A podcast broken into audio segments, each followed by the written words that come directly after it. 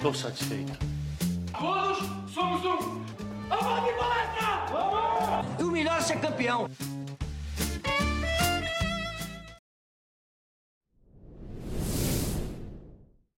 Salve, salve, amigos do Análise Verdão! Tá começando mais um podcast das Palestrinas.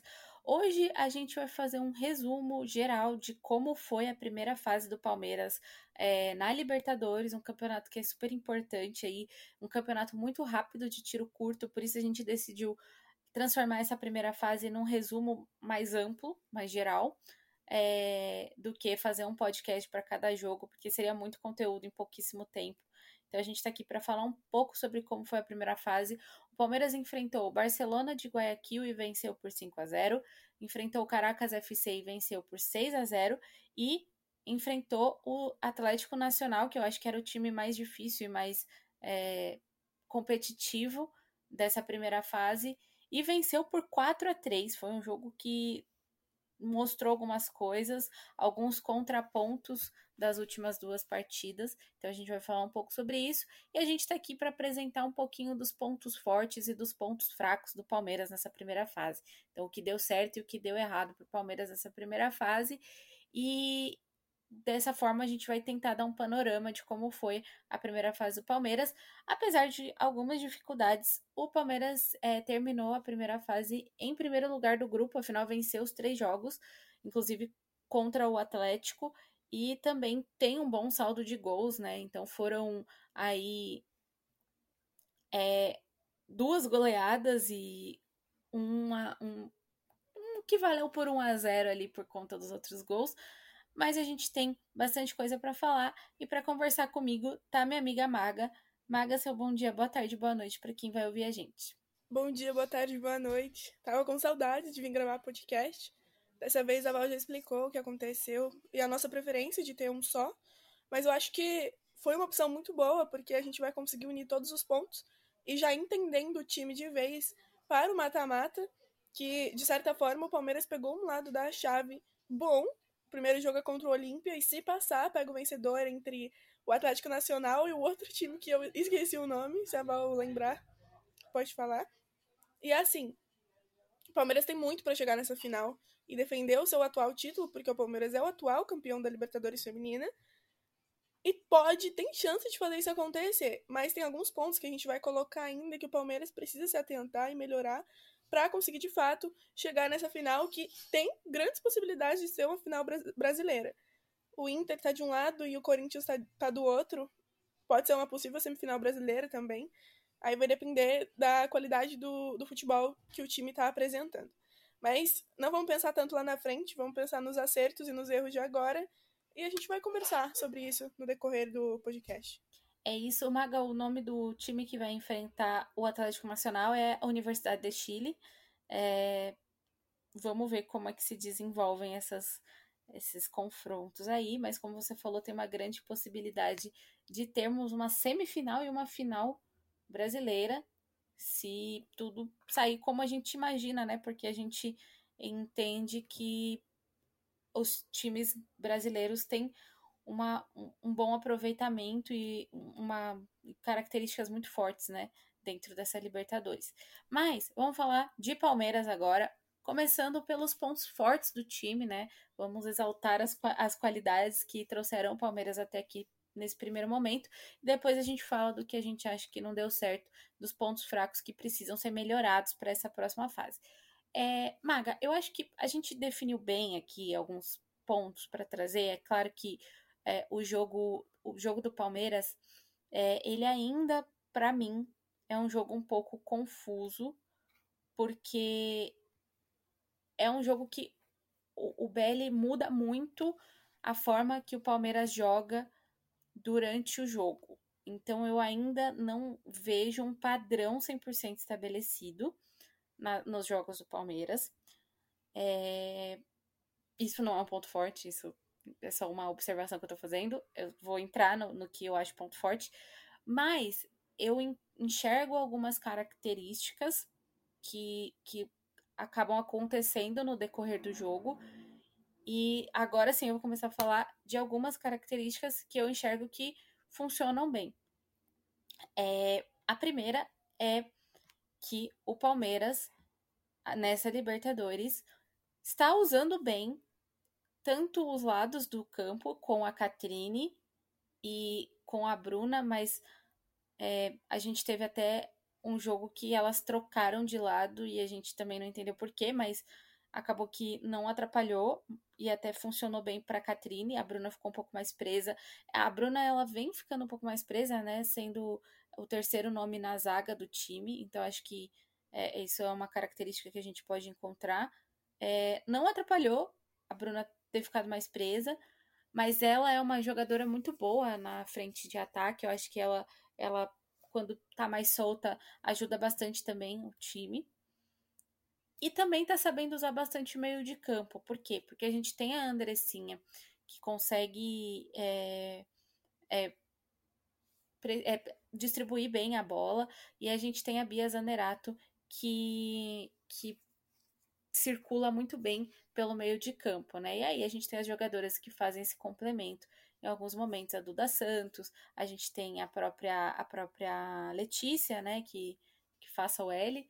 Não, mentira, a Laís, confundo, sempre confundo as duas. A Laís que também no último jogo, no, no, jogo anterior a esse último, agora contra o Caracas, se movimentou bastante ali no meio de campo, e eu acho que isso é um ponto forte do Palmeiras. O meio de campo do Palmeiras, quando bem utilizado, é muito bom. É um, até, um, é, até um exemplo que eu trago é desse jogo agora contra o Atlético Nacional, que quando a gente tinha a Bia em campo, apesar da gente encontrar um time com uma defesa muito fechada, o Palmeiras, quando conseguiu crescer na partida, cresceu muito pelo meio de campo, porque a Bia sabia é, muito bem como circular a bola e encontrava outras jogadoras é, é, ali para ajudar ela, não necessariamente a Laís, mas outras jogadoras que conseguiam também ajudar na distribuição do, do jogo.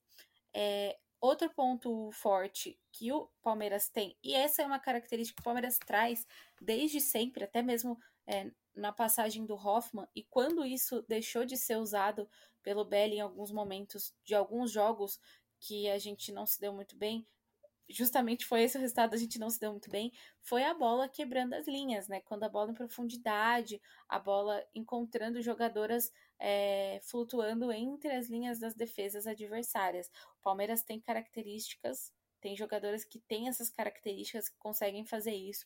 Então, acho que isso é um ponto forte do Palmeiras e foi um ponto forte do Palmeiras quando foi feito, né, durante essa, essa passagem dessa primeira fase da Libertadores. É, e também que a gente conversou foi o Perde Pressiona, que foi muito bem feito no primeiro tempo do segundo jogo.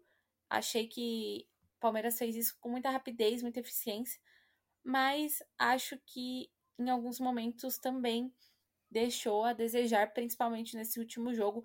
A Maga vai comentar melhor um pouquinho esses pontos, eu tô passando por eles para tentar contextualizar. E por último, eu acho que o Palmeiras melhorou bastante a questão do aproveitamento, porque é, a gente via, mesmo contra times um pouco mais frágeis aqui no Brasil, o Palmeiras tendo um aproveitamento muito abaixo do que poderia. Aproveitamento que a gente fala é finalização mesmo.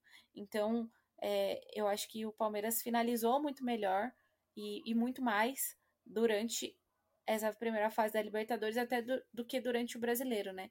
Então eu acho que é, é, achei interessante esses pontos no Palmeiras. E aí, Maguinha, que se você puder é, comentar um pouquinho sobre eles, como que você enxergou eles também durante o jogo, seria super bacana.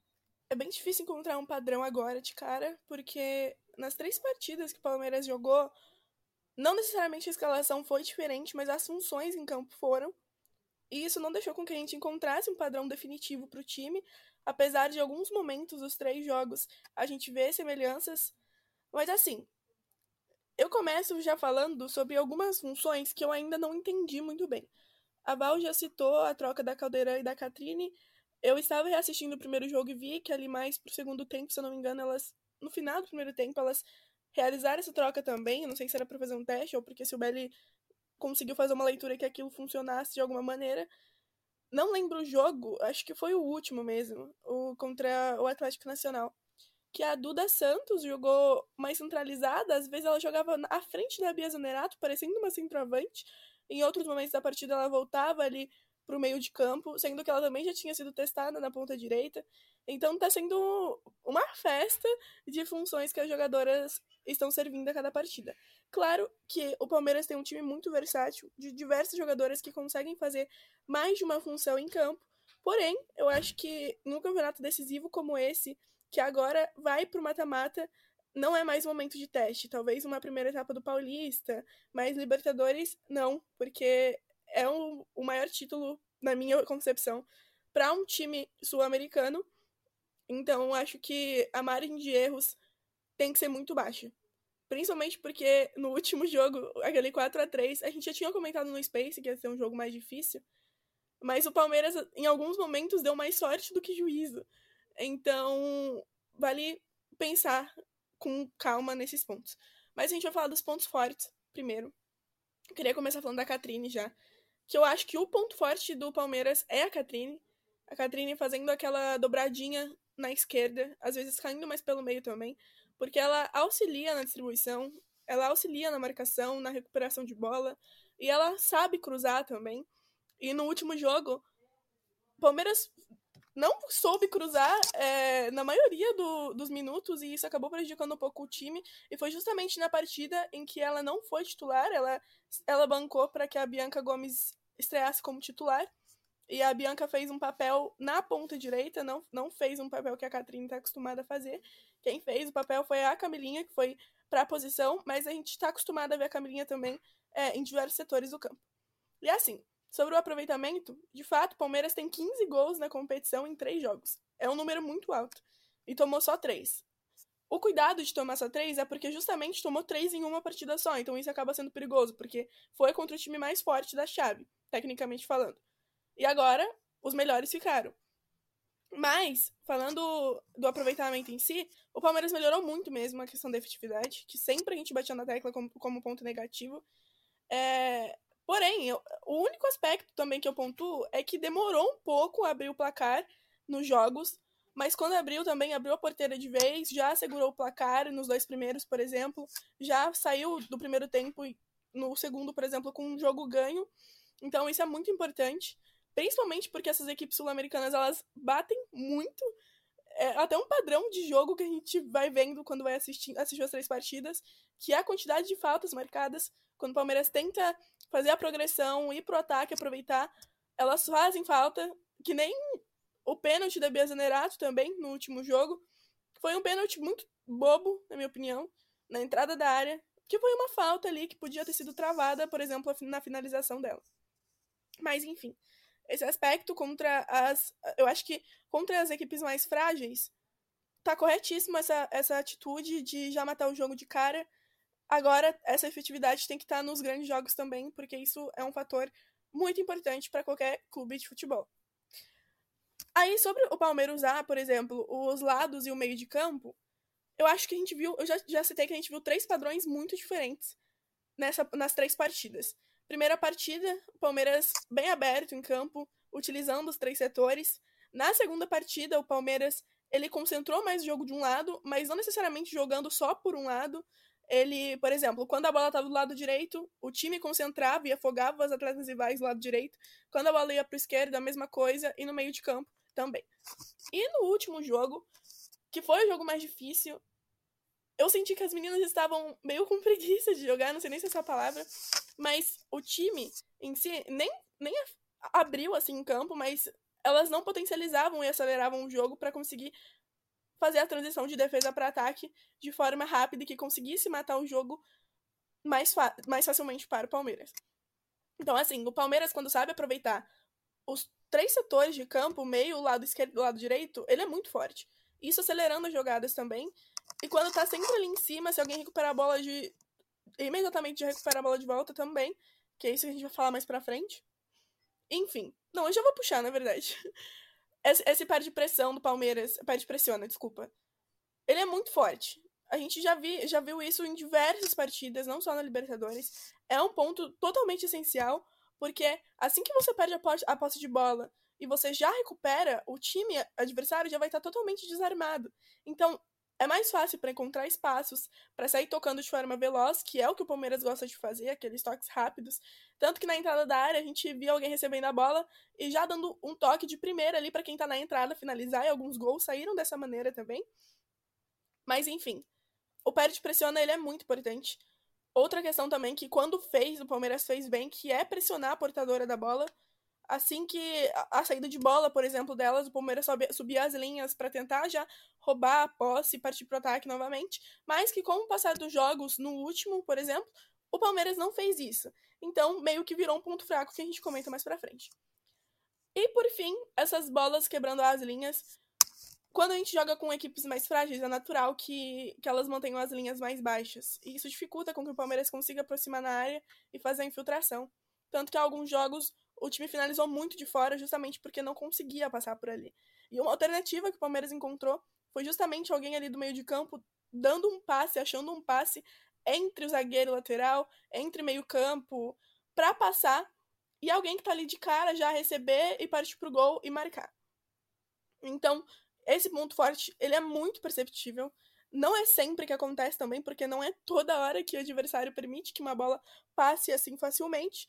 Mas às vezes, uma jogadora como a Duda Santos, por exemplo, consegue encontrar isso. Até a Bia Zenerato consegue. A gente via ela fazendo muito isso nos primeiros jogos da Yamila. Que ela encontrava um passe ali, a Yamila já estava lá na frente para partir pro gol e, e, e marcar. Enfim, esses são os pontos fortes perceptíveis. O Palmeiras precisa explorar eles.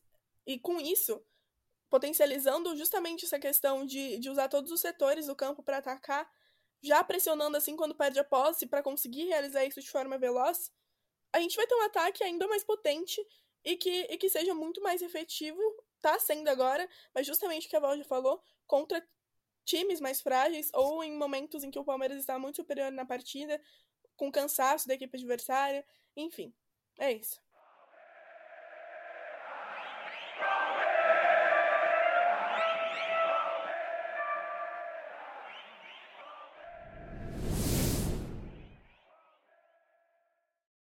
Amiga, acho que você foi perfeita nas suas colocações.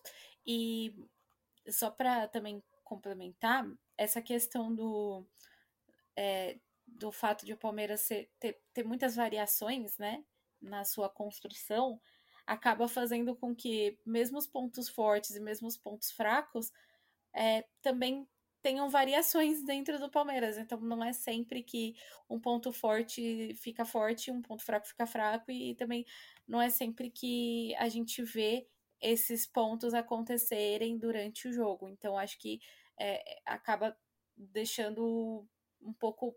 É, assim, tem uma diversidade muito grande de formas de jogar e nem sempre são boas e nem sempre são ruins. Então acho que acaba não só ficando um pouco confuso para a gente entender, mas também é, para a gente cravar que vai dar certo ou que vai dar errado durante os próximos jogos. Mas são algo que a gente. são coisas que a gente observou durante a primeira fase que, que ficaram mais evidentes, né? No caso que a gente está trazendo aqui. E agora falando um pouquinho de algumas dificuldades que o Palmeiras teve, eu acho que elas ficaram mais evidentes é, nos segundos tempos, porque eu acho que o Palmeiras notava sua, a sua força no placar, já, já entendia que o placar estava bom e acabava fazendo algumas mudanças, alguns testes aí é, durante os segundos tempos. E contra o Atlético Nacional, que eu acho que foi o jogo que foi mais difícil dessa primeira fase do Palmeiras, né? Que era a equipe mais técnica, mais competitiva que a gente tinha ali disponível. É, Para começar, a gente notou uma dificuldade na recomposição da defesa. Isso implica nos gols, nos resu resultando nos gols que a gente sofreu ali no, no primeiro jogo, que muitos deles tiveram jogadoras é, entrando sem marcação ou entrando na zona do funil, que acaba sendo o local onde sai mais a maior parte dos gols. Então acho que isso é algo que precisa ser melhorado. E eu acho que isso aconteceu na maioria das vezes que o Palmeiras é, deixou a Duda Santos mais recuada para ela fazer essa primeira marcação. Ela não é uma jogadora de marcação. Acho que vale reforçar isso. Acho que ela é uma jogadora do meio campo para frente. A gente sempre fala que prefere ela jogando mais à frente. Então, é, não é uma característica da Duda, não é culpa da Duda Santos, é que não é característica dela como jogadora. Então, acho que isso acaba é, é, é, é atrapalhando um pouco na recomposição da defesa também. E a nossa defesa, ela, ela joga muito para frente. Isso já é uma característica do Palmeiras também. Joga muito, muito, muito para frente. E aí, se você não tá muito rápida, muito atenta ao contra-ataque adversário, você não tá esperando, acaba que o adversário consegue vir de uma forma muito rápida nas suas costas, e aí é bola nas costas quase que o tempo todo. Então, é, o Palmeiras precisa reforçar essa questão defensiva.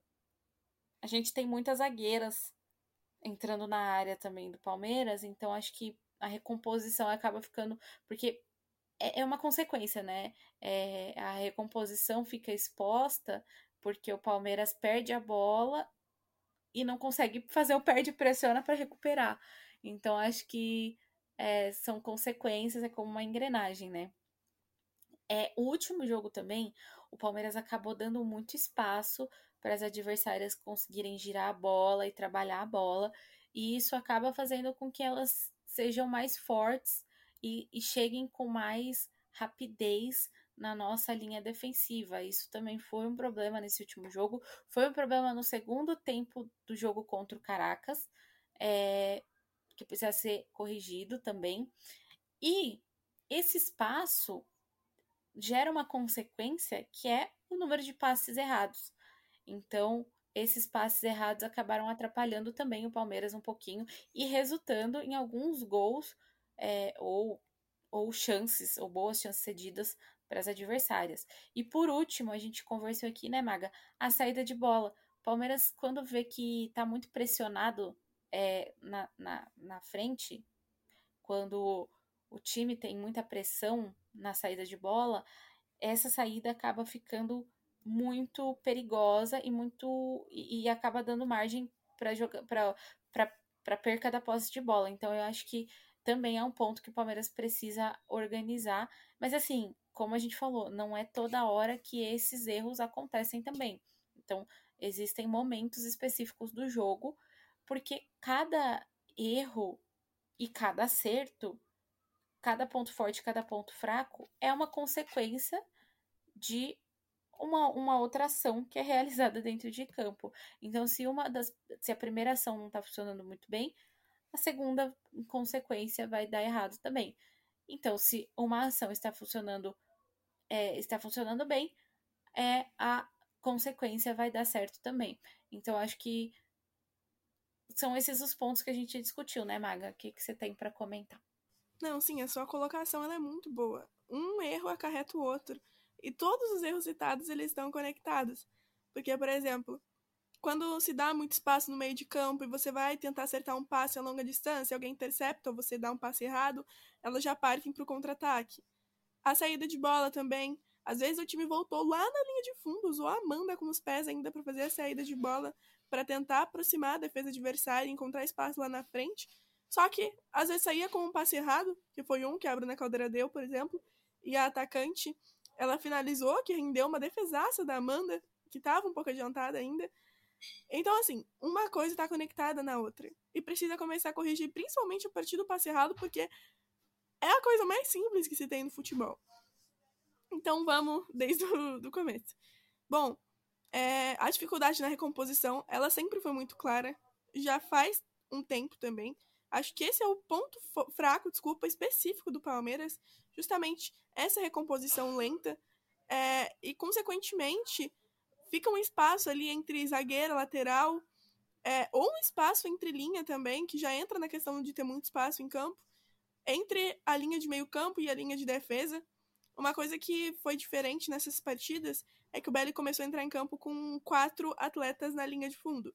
Claro que na hora de fazer a saída de bola, a linha ficava de três, porque uma lateral subia, avançava, saía com a bola, uma das zagueiras mesmo. Mas, quando o Palmeiras se sentia mais pressionado, tinha essa característica de manter quatro atrás. Isso é uma questão de dar segurança ao time. Só que a maioria das vezes que o Palmeiras perdia a posse era justamente quando estava avançando em campo. Então saía com a bola, ficava três atrás, aí tentava dar progressão, era interceptado, sofria uma falta, ou dava um passe errado, e o time já estava totalmente desarmado para receber um contra-ataque ali.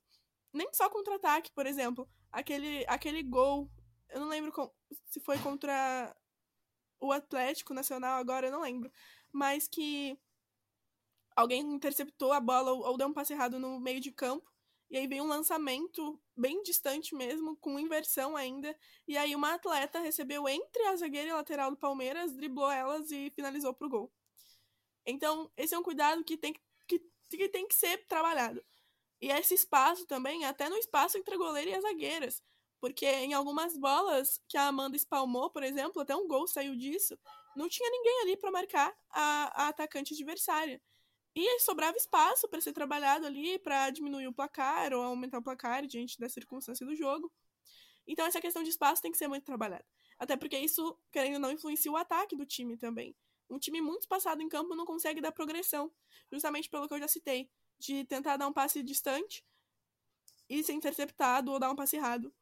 E essa questão da saída de bola, às vezes o time optava até por chutão. A gente viu a Lorena entrando no, no último jogo e ela voltava lá pra. Tudo bem que ela sempre fazia essa função ao lado da Andressinha, mas nesse jogo especificamente, que ela marcou até um gol, ela, ela influenciava o, o time ali na frente, voltava para marcar, voltava para tentar auxiliar na saída de bola. A Duda Santos, às vezes, tinha que sair é, dessa questão mais à frente do campo para voltar e tentar melhorar a saída de bola do time. Sem a Catrine também foi uma dificuldade muito evidente para conseguir sair com a bola. Enfim, esses aspectos eles estão totalmente unidos. Claro que é como a Val já disse, que é de acordo com os momentos do jogo. Nem sempre o Palmeiras está apresentando isso tão evidentemente, mas quando aparece também é por um tempo de 10, 15 minutos até o Palmeiras, o Palmeiras se reencontrar na partida novamente. E querendo ou não, são pontos fracos que, que acarretam muito o desenrolar do jogo, que consequentemente conseguem ceder gols, como foi na última partida, que foi a única partida que a gente sofreu gols, mas também foi a partida que o Palmeiras mais apresentou essa dificuldade. É, apesar de, da dificuldade de recomposição e dos espaços em campo estarem presentes nos dois jogos também. Enfim, essa saída de bola do Palmeiras e esses passos errados tem que, se, tem que se juntar justamente ao ponto forte que a gente citou, que é o perde e pressiona. Porque tá, se o Palmeiras tá na frente, o Palmeiras que é um time que gosta de jogar com a posse de bola, tá lá na frente, perde a posse por uma dessas circunstâncias, de imediato tem que tentar recuperar essa bola o mais rápido possível. E às vezes não era isso que o time fazia. Claro que também o desenrolar do jogo vai deixando o time mais cansado, não dá para manter a mesma intensidade em todos os tempos. Só que justamente quando o placar não tá afirmado, é essa atitude que o time tem que ter. Então, eu acho que são justamente esses pontos que que vão padronizando o time do Palmeiras, apesar de um padrão de jogo assim ainda não ser tão visível. É isso, eu acho que a gente passou por todos os pontos que a gente achou que seriam relevantes aqui para o Palmeiras, mas eu acho que vale reforçar que o elenco do Palmeiras é, é muito bom. Né? A gente tem meninas com características muito diversas e que podem ajudar a melhorar tudo isso dentro de campo. Basta o BL encontrar a função para cada uma. É isso, Maga. Queria te agradecer mais uma vez pela sua participação no podcast de hoje. Eu que agradeço, Valzinha. Agradeço também a todo mundo que ouviu a gente até aqui. Realmente o elenco do Palmeiras é muito forte. O banco, o banco, gente, do Palmeiras é um diferencial da equipe também. Só que justamente o que a Val falou, não adianta ter tantos nomes assim que encaixam no jogo para ser decisivo, é, pra a estrela brilhar, e até falar Bia Zanerato, mas a Bia Zanerato, ela, quando é necessário, ela coloca a bola debaixo do braço e brilha sozinha, como foi os dois primeiros gols do contra o Atlético. Mas o Palmeiras tem um time com, com estrelas, não na questão daquela estrelinha brilhando e o jogo depender totalmente dela, dessa peça, mas tem bons nomes, nomes que já passaram pela seleção, nomes que conquistaram a Libertadores ano passado, então isso também é uma coisa que soma muito forte, porque vem a experiência, e elas já passaram por isso, então ninguém melhor que elas pode falar sobre isso também. enfim, as expectativas ficam para as próximas partidas. A gente vai estar sempre acompanhando para tentar traçar os pontos também nos próximos jogos. E mais uma vez, um bom dia, boa tarde, boa noite para todo mundo. Até a próxima. É isso, gente. Não deixem de acompanhar a gente nas redes sociais. A gente tá tentando trazer aí todo o conteúdo. Os Jogos da Libertadores estavam acontecendo num horário um pouco difícil. É, dia de semana, às 5 horas da tarde, pra gente foi um pouco complicado para fazer o TR, mas a gente vai fazendo o que a gente pode aqui. A gente trouxe esse resumão para vocês. É, eu e a Maga, principalmente, é, por exemplo, a gente assistiu depois os jogos para poder conversar aqui com vocês. Então não deixem de acompanhar a gente. A gente vai continuar trabalhando aqui no futebol feminino. E próxima fase, um podcast por jogo. Promessa aqui da, da gente para vocês. Então não deixem de, de acompanhar a gente também. Palmeiras joga agora no sábado contra o Olímpia. Ainda não tem horário definido. Ainda tá a confirmar, então vamos vamos acompanhar aí as cenas dos próximos capítulos. E é isso, gente. Até o próximo. Tchau, tchau.